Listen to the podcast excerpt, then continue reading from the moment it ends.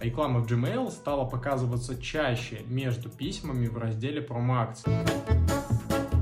Если кто-то из вас, как и я, пользуется почтой на Gmail, и при этом вы находитесь на американском рынке, и в таком случае вы начнете чаще замечать не только две рекламные выдачи в разделе промо-акции, но еще когда будете скроллить письма, будете периодически наблюдать дополнительные вставки рекламных плейсментов, как в текстовом формате, так и в графическом формате, особенно когда вы будете просматривать вашу почту на Gmail на мобильной версии. Я, конечно, рад, что появляются новые плейсменты, но я очень сильно переживаю и не хочу, чтобы Gmail скатился просто в какую-то мусорную рекламную помойку, в которую превращается сейчас там тот Gmail.ru.